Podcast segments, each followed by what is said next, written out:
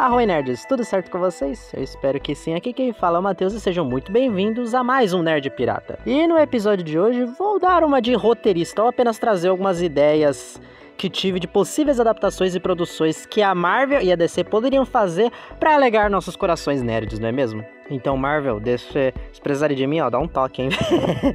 Mas antes de tudo, galera, me segue aí no Twitter que tô sempre compartilhando notícias e conteúdo da hora lá. E a gente pode até trocar uma ideia também. Segue também o podcast no seu agregador favorito. Além do Anchor, tô lá no Rádio Public, no Google Podcast, no Breaker e no Spotify também. E claro, compartilhe o cast com seus amigos que são fãs de Marvel, são fãs da DC, aqueles fanáticos mesmo. Isso já me ajuda bastante, beleza? Belezinha, então. Sem muito mais enrolação, simbora!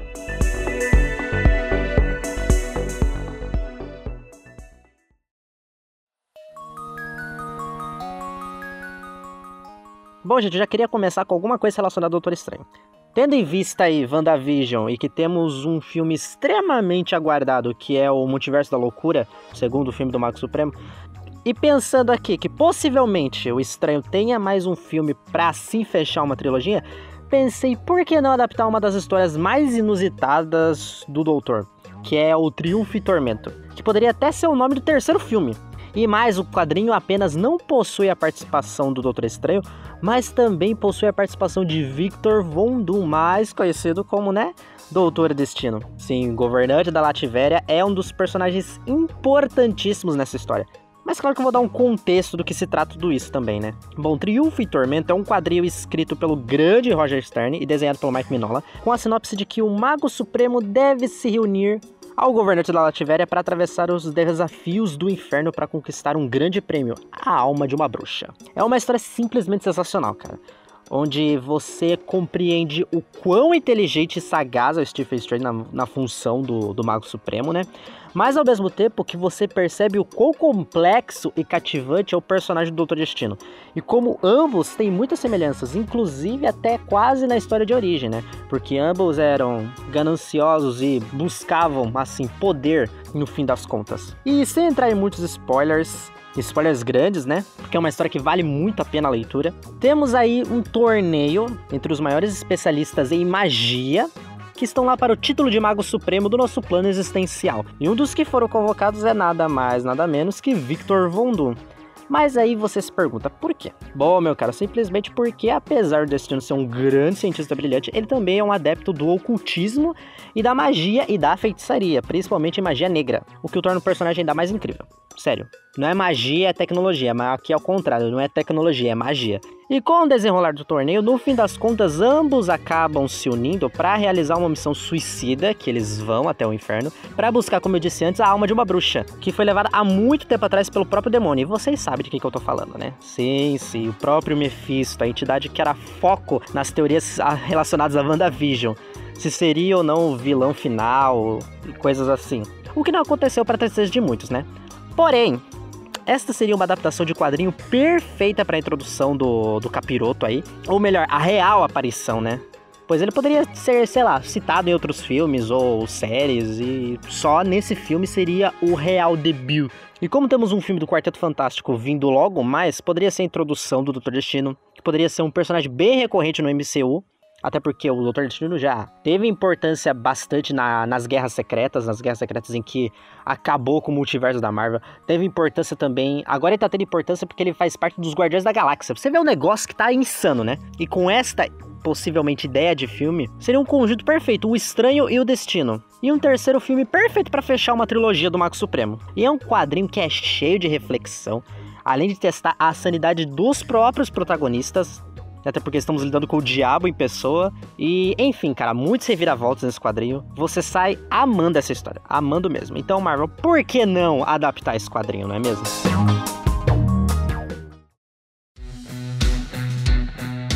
E agora vamos falar de outro destino, existente na DC agora. Um dos maiores magos existentes na editora, se não o maior, que teve seu mundo passado para muitos personagens. Sim, meus caros, estamos falando do Senhor Destino que apareceu pela primeira vez em Morphin Comics número 55 do ano de 1940 e criado por Gardner Fox e Hart Sherman. Mas antes de entendermos quem é o Senhor Destino, primeiro temos que entender quem é Nabu, uma das grandes entidades existentes no universo da DC, que é um Lorde da Ordem, responsável por manter os Lordes do Caos contidos, né?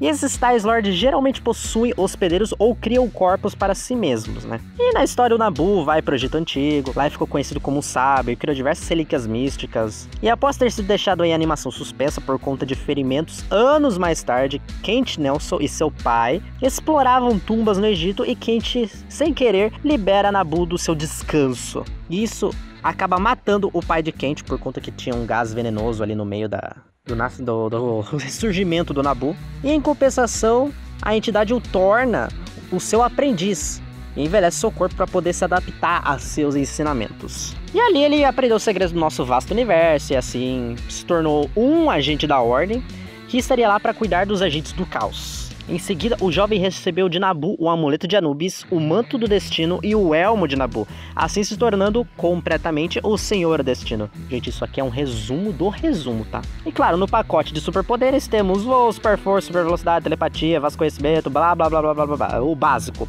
resistente para qualquer super-herói. E esses artefatos dão mais um boost ao personagem, podendo deixar ele invisível, atravessar dimensões, viajar no tempo, para evidência e muito, muito mais. Ah, e um detalhe que deve ser citado é que o elmo abriga o espírito e a essência de Nabu, sendo o Senhor Destino, na verdade, mais como um avatar do Lorde da Ordem. Vai me dizer que isso tudo não daria uma ótima primeira temporada de uma série do personagem? Lá no HBO Max. A produção perfeita, cara. Porque, querendo ou não, a plataforma vai precisar de mais conteúdo original. E apesar de que, parando para pensar, o Senhor Destino já vai estar no filme do Adão Negro, mesmo assim, explorar mais do personagem seria bom. E como o protagonista vai descobrindo que ele não era o Senhor Destino, mas sim era controlado pelo próprio Senhor Destino, que é o que acontece nas HQs também, assim, cada temporada poderia se focar numa nova encarnação do Senhor Destino, até porque alguns hospedeiros ou eles morrem ou eles abdicam dos poderes, um dos dois. Então seria uma, uma ideia boa, cara. E já que vai ter uma adaptação ali no filme do Adão Negro, vamos ver como é que vai ser, né? Vai que a partir dali eles,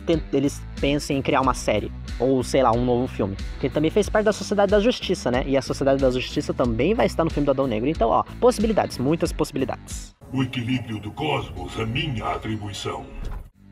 E cara, outra adaptação que poderia rolar e ser feita no live action seria a da série de jogos Arkham, uma série totalmente focada no Batman e que foi produzida pela Rocksteady, com o primeiro jogo lançado lá em 2009 e o último da saga lançado em 2015, se eu não me engano. Teve início no jogo Arkham Asylum e foi finalizado no Arkham Knight. Cara, seria ótimas adaptações para compor essa nova adaptação que está sendo feita com o Robert Pattinson. E mais inclui nisso tudo a Corte das Corujas. Pode pôr também uma das histórias do Batman mais legais onde ele vai descobrir que a corrupção de Gotham vai muito além do que ele imagina. Seria ótima também para introduzir o Damian, o filho do Bruce. E cara, essa série do Arkham poderia muito bem explorar mais da psique dos vilões de Gotham, porque nesse jogo que tem de gente ruim e que o Batman enfrenta não tá no caderninho. Vai desde Crocodilo até o Coringa, sem contar que possui um dos acontecimentos mais chocantes de um jogo do Batman. Então eu vou dar um grande spoiler. Então se você não jogou, vai lá jogar, que os jogos são top. Depois tu volta aqui para terminar, belezinha? Mas então, um dos acontecimentos mais marcantes é a morte do Coringa. E que vai reverberar num grande entendimento que você vai ter em como o Batman muitas vezes não vive sem o Coringa. Ele até chega a alucinar com o palhaço em, no jogo do Arkham Knight. Além do próprio Espantalho se tornar um vilão muito importante. E que também eu gostaria que fosse adaptado no live action. Nossa, Espantalho seria um vilão muito top. Toda essa relação dele com o medo e o, e o junto com o Batman, nossa senhora, seria um, um fight muito bom. Ele poderia ser feito também pelo William Dafoe, porque, cara, esse homem tem uma cara bizarra, assustadora. Não sei você, mas já no filme do Homem-Aranha ele já dava medo, já, como ele, ele como o Duende Verde. Então, olha descer. Mais uma ideia para vocês aí. Jogada assim, ó.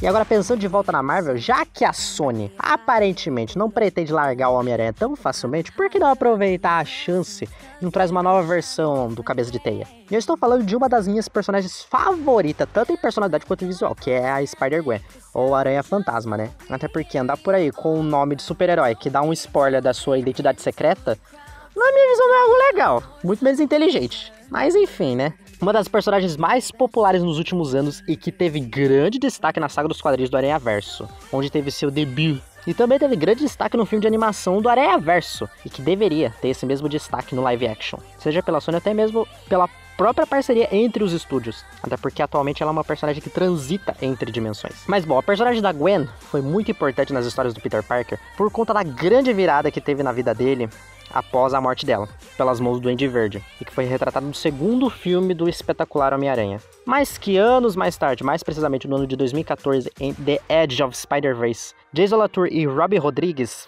criaram a personagem e assim descobrimos a existência de uma Gwen Stacy vivinha da Silva habitando na longínqua Terra 65. Onde nessa terra quem é picado pela aranha radioativa obviamente não é o Peter, mas sim a própria Gwen.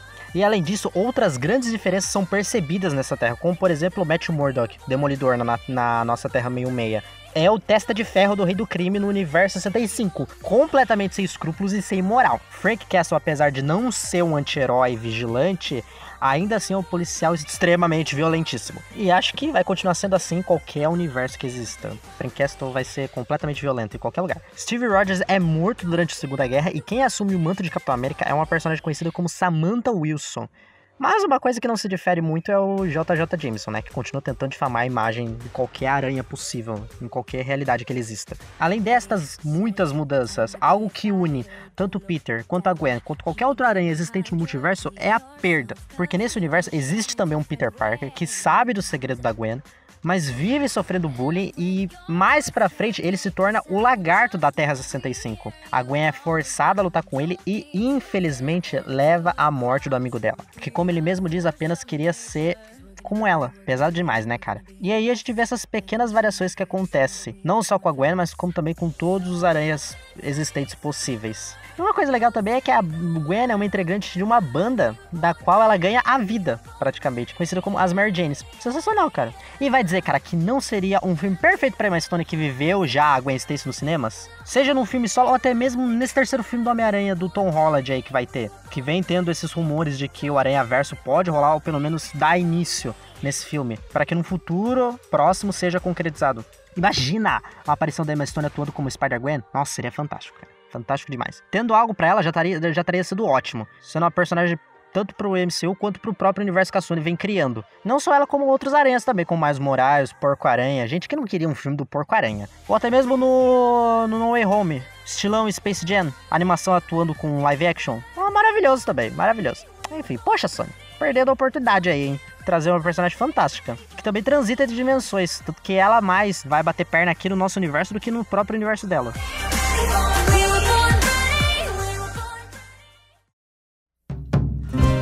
E agora vamos falar de uma personagem que existiu rumores de um possível filme ou produção que seja, mas que nunca se concretizou. Sim, minha gente, estou falando de Zatanna Zatara. Acho que a partir daqui creio que já ficou bem explícito e óbvio o quanto eu sou apaixonado pelo lado místico da tanto da DC quanto da Marvel, né?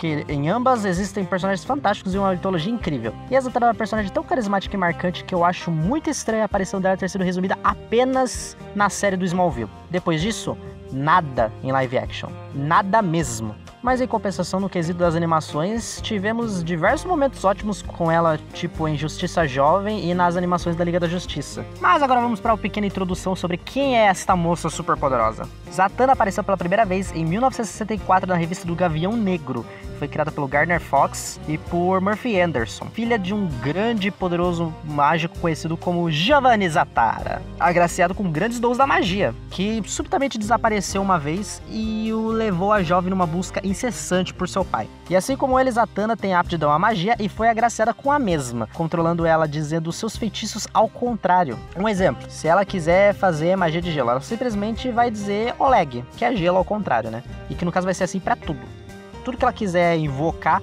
ela tem que dizer a magia dela ao contrário. O que já é uma das suas fraquezas, né? Porque vai colocar uma mordaça, um silver tape na boca dela, tem essa não. Quem nunca quis também fazer a mesma coisa que ela, não é mesmo? Ou até mesmo pegar momentos em que ela diz os feitiços dela e colocá-los para trocar de trás para frente, para saber o que realmente ela tá dizendo. Eu já fiz muito isso. Nas animações da Justiça Jovem já peguei já o áudio dela para poder ver o que, que ela tava falando realmente ao contrário. E o mais legal, cara, é que o, a magia dela não é apenas do lado paterno, mas sim do lado materno. A mãe da Zatanna era Sindela, uma homomage, que era uma raça de humanos, só que eles evoluíram para ter o controle da magia. e eram tipo seres ancestrais. Então já viu quão poderosa a mulher é. Filha de Zatara, com o si dela, é tipo o melhor dos dois mundos. E já foi declarada como o membro mais poderoso da Liga da Justiça, hein? Olha a responsa da menina. E uma coisa que seria incrível vendo um live action é a casa da Zatanna. Nossa, essa casa é foda, foda pra caramba. Que é a Shadow Crest, uma mansão que é bem maior por dentro do que por fora. E é o lugar onde abriga a biblioteca com a maior quantidade de livros mágicos contendo as magias mais poderosas do planeta. Sem falar que os empregados dela são criaturas do fantástico imaginário popular, tipo vai desde múmias a zumbis e outras criaturas do oculto. Mano, seria, ai, nossa, sensacional, cara. Além que ela, além de tudo que ela tem uma fera ali com Constantine. Quem nunca, né? E a introdução do personagem no universo cinematográfico desse traria esse grande leque de possibilidade pro uso da magia e desse lado místico que tem a editora. Seja a parte mais lúdica quanto a parte mais sombria existente. Volto a afirmar, não precisa ser um filme necessariamente. Pode ser uma série contanto que exista uma produção. Pode ser a série que, com o passar das temporadas, nos leve para, assim, sei lá, uma futura formação da Liga da Justiça Sombria, da qual a Zatanna é uma das integrantes e que existe nos planos da DC uma série da Liga da Justiça Sombria sendo feita. Tanto que tem até a possível série do Constantine sendo produzida também. Então, gente, se eles planejarem certinho, vai dar bom. Mas não faço ideia de quem poderia interpretar a personagem. Quem vocês acham que deveria interpretar? Eu não tenho assim nomes assim. Uma Emma Stone poderia ser uma boa também. Emma Stone daria uma ótima Zatanna. E já que tô falando sobre Liga da Justiça Sombria, vamos emendar o papo já, né?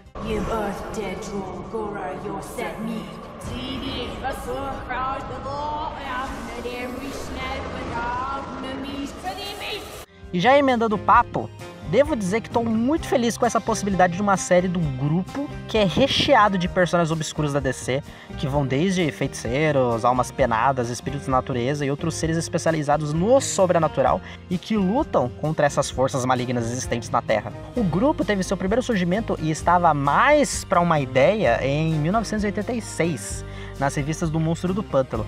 E após os acontecimentos do Flashpoint e o surgimento dos 952, é que tivemos a real origem do grupo e a formação se consolidando realmente. O que levou ao reunião de personagens como o John Constantino, Desafiador, Madame Xanadu, a Zatanna, né? E entre outros. E a, o evento que reuniu eles foi um surto da magia. Eu tô falando da personagem magia, entidade, entidade mística que é alter ego da Johnny Moon, e não do conceito magia. Sabe a mulherzinha que apareceu no Esquadrão Suicida, que causou todo o, o furdúncio lá? Então, ela mesma.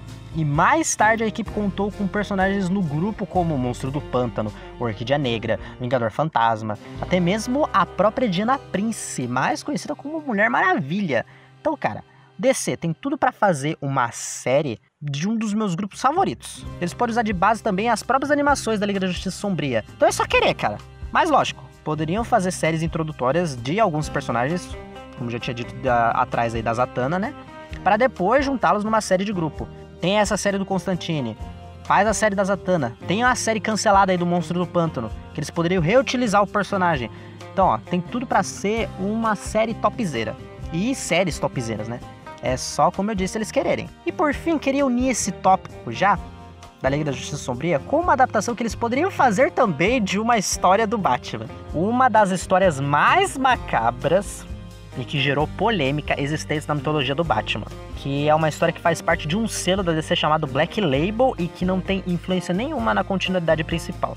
É basicamente um dos muitos universos existentes no multiverso da DC. E a história conta um Batman que está extremamente ferido após um confronto e que após alguns acontecimentos parte numa investigação a respeito da morte do Coringa. E nessa história temos uma das cenas que gerou mais polêmica na época, que era a imagem de Jesus Cristo toda pichada pelo palhaço palhaço do crime. E o grande lance dessa história não é apenas o mistério a respeito do Coringa, como também a respeito do próprio Batman, que gerou muitas interpretações diferentes. E agora eu vou dar um pequeno spoiler, então se você não quer spoiler nenhum da HQ, pula aí uns segundos e vai ler o quadrinho se você não leu. Ou se não se importa também, pode seguir. Mas então, nos é revelado que o Batman está morto a história toda. E é dado ao longo da história alguns indícios de que isso aconteceu. Mas por que eu trouxe esse quadrinho pra cá? Porque nele temos diversos personagens do oculto e do sobrenatural do DC, como Constantine, a Zatanna, o Etrigan, o Espectro, o Monstro do Pântano, até mesmo a magia. Tem um papel importante nessa história. Então é quase como se a história também fosse algo da Liga da Justiça Sombria. Poderia ser muito bem um plot de alguma temporada, colocando outro personagem no lugar do Batman, por exemplo, e que gere toda essa desconfiança por trás, que gere um mistério, para ser assim revelado no final da temporada. Como eu disse, só querer, gente. Tá tudo aí, ó. Tem ó a biblioteca inteira para eles fazerem.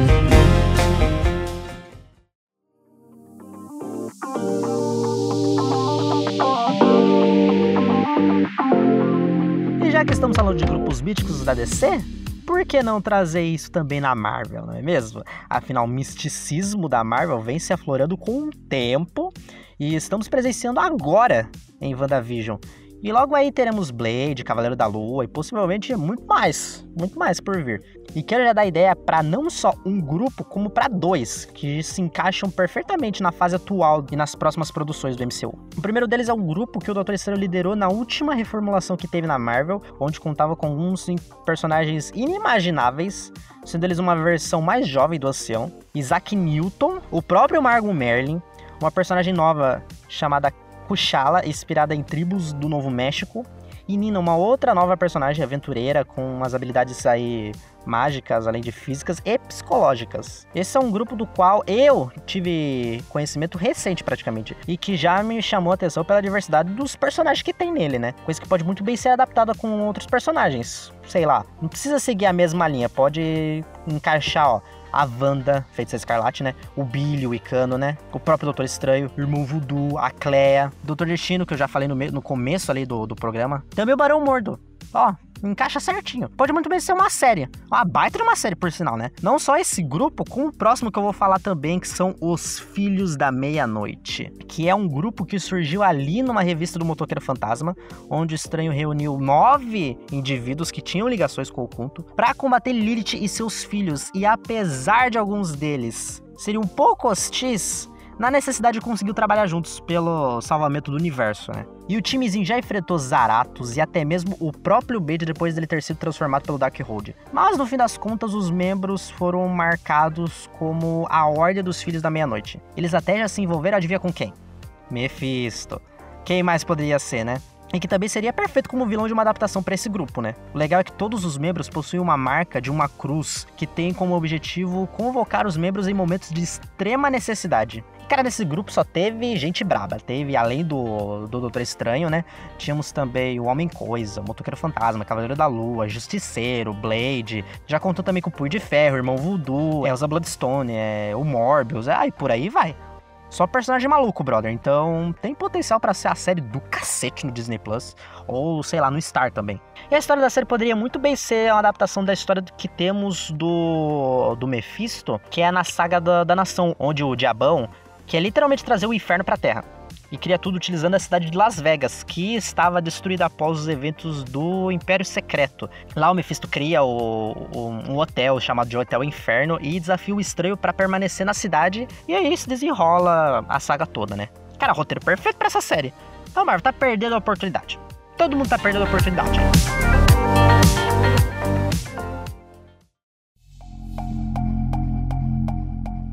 Ah, é um adendo que eu queria fazer sobre o vindouro projeto dos Jovens Vingadores. Cara, pra mim tem que ser uma série. Porque é muito personagem que vai aparecer e que vai compor esse grupo. Porque vamos lá.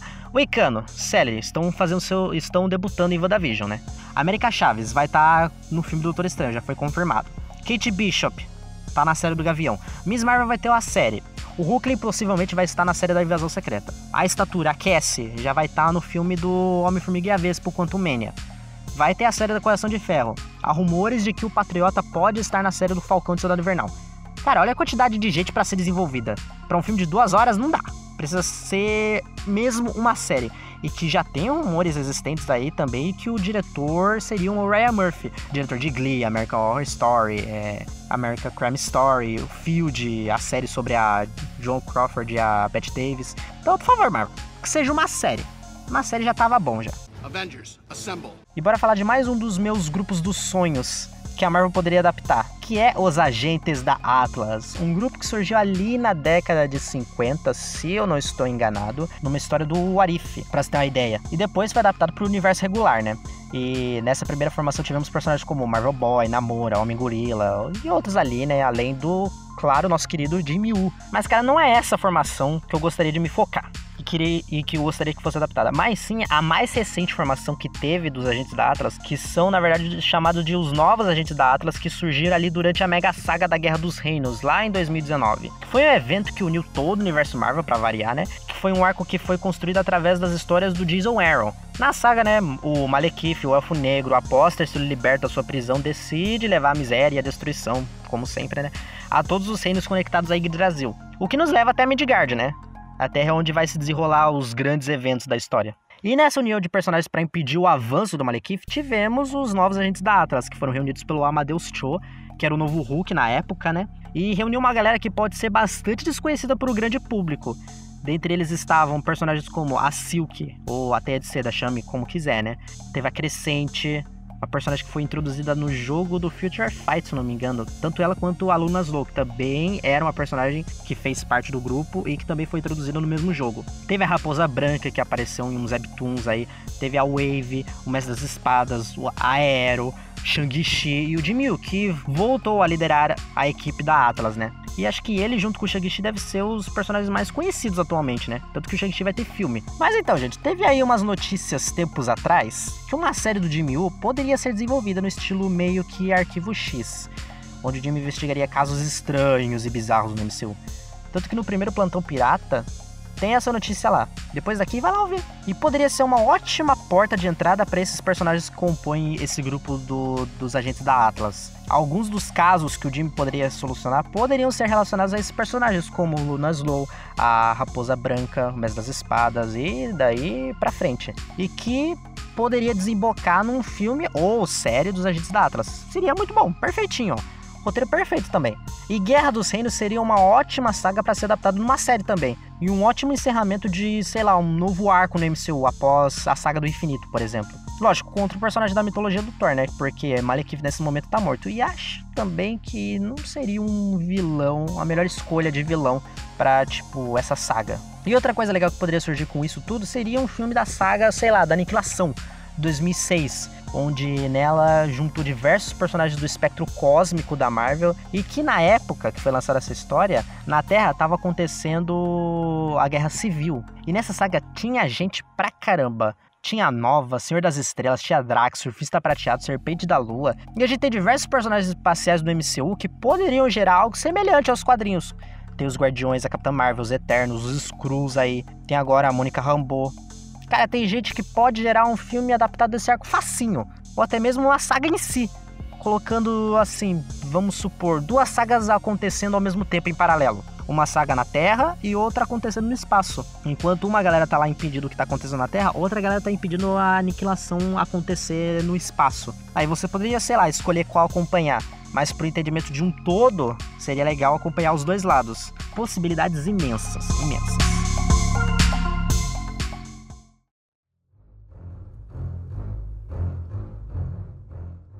Já que estamos falando de arcos cósmicos, por que não falar também dos arcos envolvendo os Lanternas? Afinal, a gente tem aí uma série no forninho da Tropa dos Lanternas Verdes que tem potencial para adaptar esses grandes arcos que aconteceram com o personagem. Cada temporada poderia focar, sei lá, em um arco diferente. Dentre os mais importantes que tiveram foi o Crepúsculo Esmeralda, se eu não me engano é esse o nome, né? Não lembro agora, mas é o arco envolvendo lá o Parallax, que vai possuir o corpo do Hal Jordan e gera toda uma treta lá. Foi lançado ali na década de 90.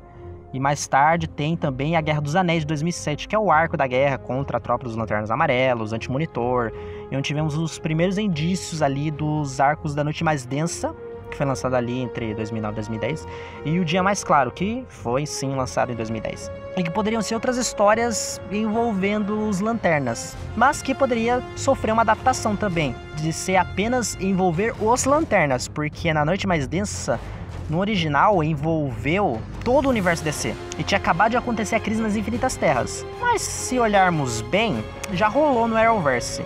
Então se eles quiserem juntar a galera de lá também, seria ótimo não reclamaria. Só que aí o Dia Mais Claro teria que ter mais foco nos personagens terrenos, porque no arco original a gente tem um foco maior nos personagens que foram trazidos de volta à vida durante os eventos de A Noite Mais Densa. Tudo vai ser questão de adaptação, né? Eu estou humildemente dando minhas ideias. E eles podem fazer algo completamente diferente. Bom, DC, dá seus pulos aí. Não quero saber, só se vira.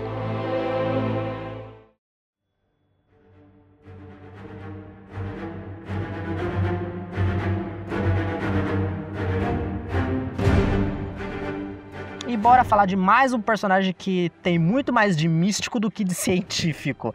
Estou falando do Capitão Britânia, identidade secreta de Brian Braddock, personagem que foi criado por Chris Claremont e fazia parte da filial britânica da Marvel e que apareceu pela primeira vez ali na década de 70 e que por muito tempo ficou tendo aventuras independentes longe dos outros heróis da editora. Porém, mais tarde, ele se juntou ao elenco principal e o Brian, como eu disse, tem seus poderes mais relacionados à magia, pois ele recebeu do próprio Mago Merlin, diferente do que muitos pensam, né? Muita gente pensava que ele fosse apenas uma versão britânica do Capitão América, o que não é o caso, né?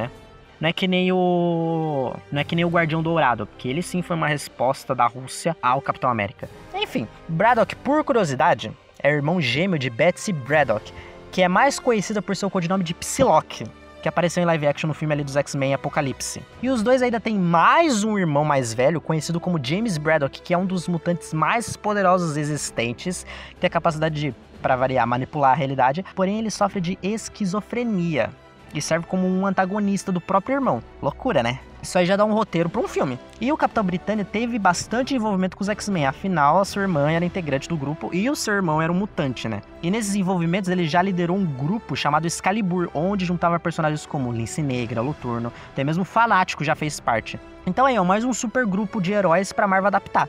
Sem contar que o personagem tem todo um núcleo de personagens próprios. E essa equipe da Excalibur poderia muito bem ser, sofrer uma adaptação também com outros personagens como o Cavaleiro Negro, que vai estar tá aí no filme dos Eternos, a Coração de Leão, bota Psylocke também. Enfim, caminho eles têm para fazer porque o personagem do Braddock já foi citado em Vingadores Ultimato.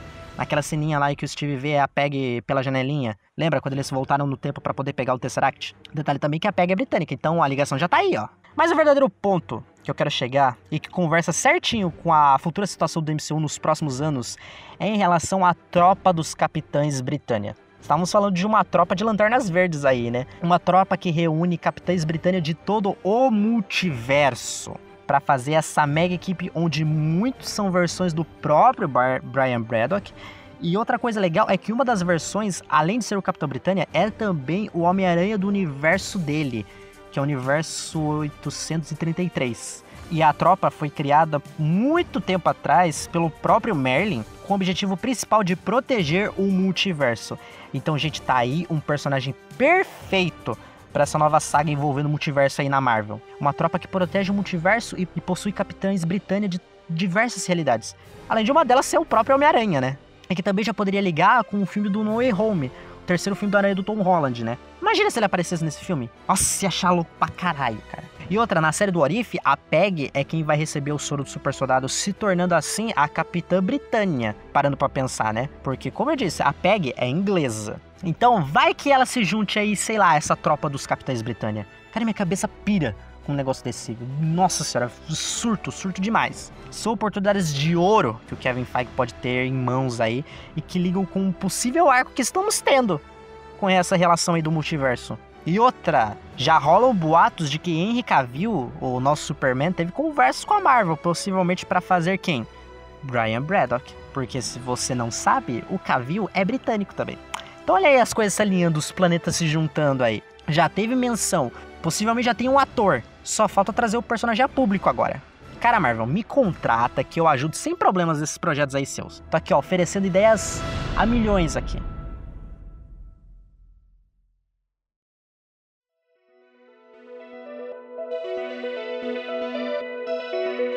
Mas bem, é isso, galera. Olha o tanto de ideia fantástica que tô dando de bandeja para essas editoras maravilhosas. É só pegar e usar. Vai na fé que vai dar bom. Mas bom, pessoal, espero que tenham gostado deste compilado de sugestões, ideias malucas e mágicas, porque a maioria foi relacionada à magia, sobre essas produções que eu gostaria que se tornassem realidade. Mais uma vez, muito obrigado para você que escutou até aqui. Se cuidem, um beijão e até a próxima!